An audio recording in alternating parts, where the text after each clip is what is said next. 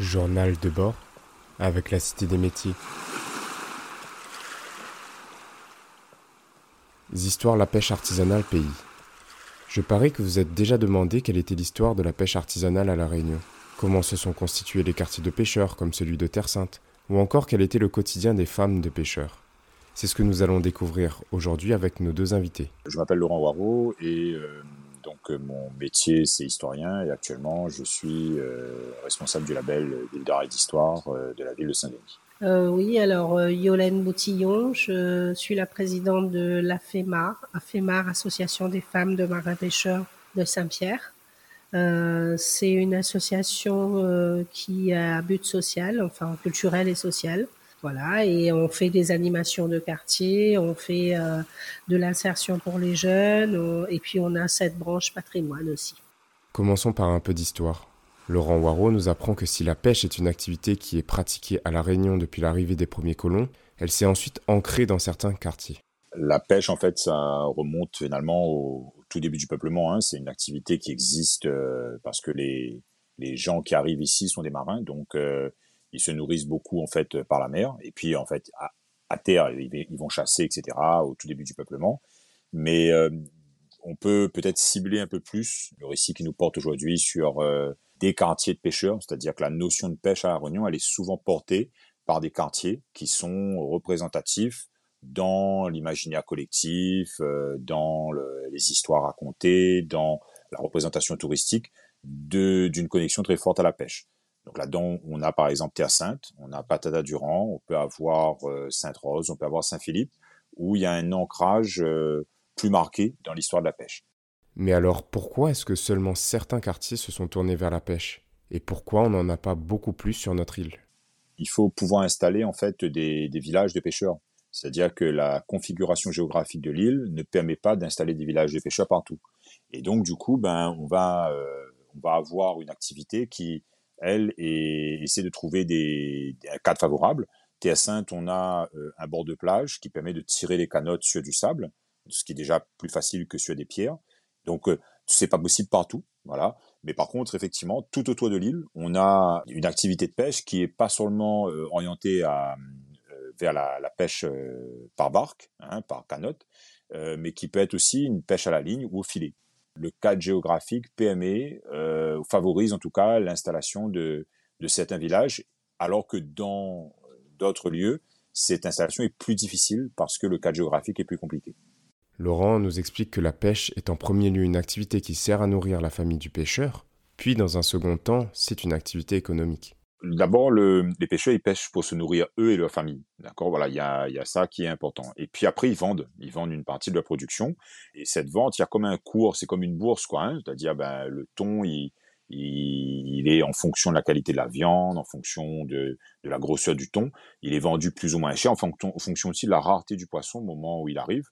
Et on a souvent ce mode de, de vente qui était... Euh, en bord de chemin, c'est-à-dire avec une sorte de, de grappe de poisson qu'on a qu'on a attaché par les ouïes avec euh, euh, des feuilles de bacois. Donc on a une euh, le pêcheur il vendait un peu le poisson frais quoi. On a acheté le poisson frais au moment où, pratiquement où il sort de l'eau, il sort de la barque en tout cas. Voilà. On s'oriente aujourd'hui vers un, un, mode de consommation qui est on met les on réfrigérie les le, poisson qu'on a pêché de façon à le transporter et euh, ce qui permet en fait d'optimiser aussi sa vente, c'est-à-dire voilà d'avoir une espèce de chaîne de froid qui est maintenue et qui permet de se dire voilà sur le volume de poisson qu'on a pêché, bon on arrive à le vendre plus facilement. Mais si la Réunion pratique la pêche depuis son peuplement, notre île a connu une coupure dans la transmission du savoir-faire avec l'arrivée de l'école publique. La, la, création en fait des écoles euh, primaires euh, à la Réunion à partir des années 60 et l'obligation en fait scolaire qui arrivera très vite à partir de ce moment-là, en fait, une partie de la population réunionnaise issue des quartiers pêcheurs coupe leur lien à la mer. C'est-à-dire que ben l'école défait le lien traditionnel à la mer. Je n'apprends plus le métier de mon père, je n'apprends plus à devenir pêcheur, j'apprends à, un autre métier, que, une autre, un autre cadre qui m'est donné en fait par l'école. Et, de même, mon père euh, ne m'apprend plus à lire les étoiles, à lire la lune, à lire le, frémissement de l'eau. Et en fait, mon, savoir traditionnel est remplacé par un savoir scolaire. Et donc, du coup, ben, c'est un facteur qui fait que petit à petit, il y a une génération qui va rompre progressivement avec son rapport à la mer Et les, petits-enfants issus de, de, de ce fil chronologique-là, eux, vont devoir retourner à l'école, notamment au port, pour pouvoir en fait réapprendre à devenir pêcheurs professionnels. Ils sont souvent issus d'une famille de pêcheurs, mais il y a, y a une rupture de transmission. Il y a des familles où c'est resté, ils sont pêcheurs depuis 4, 5 générations et ça n'a pas bougé. Mais souvent, ce qu'on on s'aperçoit, c'est que l'école a, a coupé le lien à la mer en fait d'une partie de la population.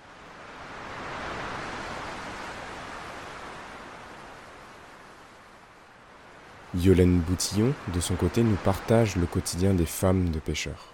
Après, si on parle de mon époque à moi, c'est différent parce que euh, à l'époque, euh, les femmes de pêcheurs en fait euh, s'occupaient des enfants et restaient à la maison et, et se débrouillaient comme elles pouvaient pendant que son mari partait en mer et ils avaient, euh, ils restaient beaucoup en mer avec des canottes et tout. C'était pas avec les moyens de maintenant où euh, bah, c'est peut-être un peu plus facile euh, entre guillemets. Euh, maintenant, quand j'ai créé l'association, les femmes qui sont venues étaient quelques-unes femmes au foyer, mais la plupart avaient un travail à côté. il y en avait qui travaillaient comme moi avec leur mari dans le GIE. Euh, voilà.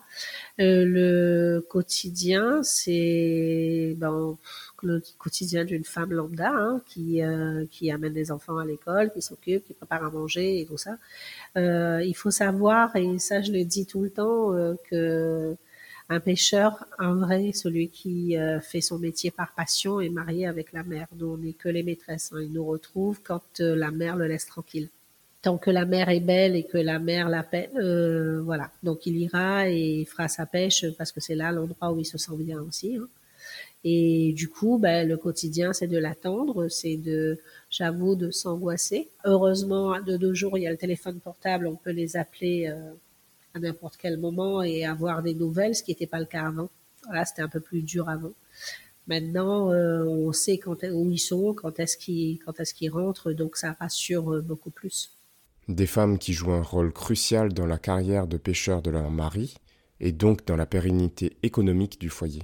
J'ai travaillé avec lui du coup pendant 16 ans. J'ai laissé euh, les emplois que j'avais fait avant et du coup je travaillais avec lui euh, dans le GIE.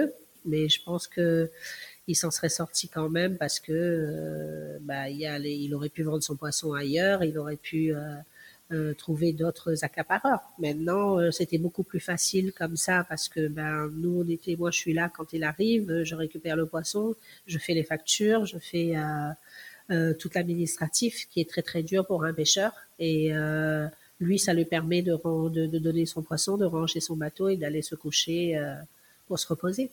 D'ailleurs, Yolène ne connaît pas de femme pêcheuse professionnelle. Alors en pêche professionnelle, j'en connais pas. Je crois qu'il y en avait une au port de la Pointe des Galets. Euh, J'étais vice-président du comité des pêches pendant cinq ans. Euh, je crois qu'il y en avait qu'une et que je l'ai jamais rencontrée malheureusement. Euh, voilà. Mais sinon, il y a très très peu de femmes. C'est un métier qui n'est pas, enfin, c'est pas que c'est pas pour les femmes parce qu'on est capable, on peut faire tout ce que vous faites.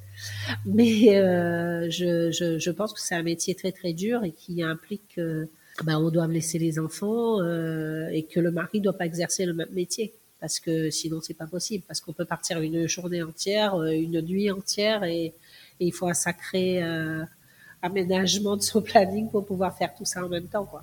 C'est pour réunir les femmes de pêcheurs dans un premier temps, puis pour mener des actions sociales dans le quartier de Terre Sainte que Yolène a créé l'association des femmes de marins pêcheurs de Saint-Pierre. Alors avant que l'association existe, on se connaissait pas, on se fréquentait pas, enfin on se connaissait de vue mais euh, pas plus. Et en fait, euh, l'idée m'était venue de créer cette association parce que je travaillais dans un GIE, un groupement d'intérêt économique euh, sur le port de Saint-Pierre. Et à une époque, il y a un bateau qui a coulé et je bon, les pêcheurs quand c'est comme ça, ils font, ils sont un petit peu solidaires entre eux, donc ils organisent une petite collecte pour aider le pêcheur. Et il se trouve que moi j'ai vu la femme de ce pêcheur passer. Et je me suis dit que oui, entre pêcheurs, euh, ils se soutiennent, mais en fait, celle qui gère le quotidien, celle qui doit trouver à manger, celle qui doit pallier au manque euh, bah de, ressources, c'est la femme. Et en fait, elle se retrouve toute seule. Elle, euh, a peut-être sa famille, mais euh, pas forcément des personnes qui peuvent demain vivre la même chose qu'elle ou qui ont déjà vécu. Et j'ai trouvé que c'était une bonne idée de, nous rassembler. De temps en temps pour parler, pour soutenir et voilà. Alors on remercie Laurent et Yolène pour leur partage et on espère que cet épisode vous aura permis d'en savoir plus sur l'histoire de la pêche artisanale à La Réunion. Journal de bord avec la Cité des métiers.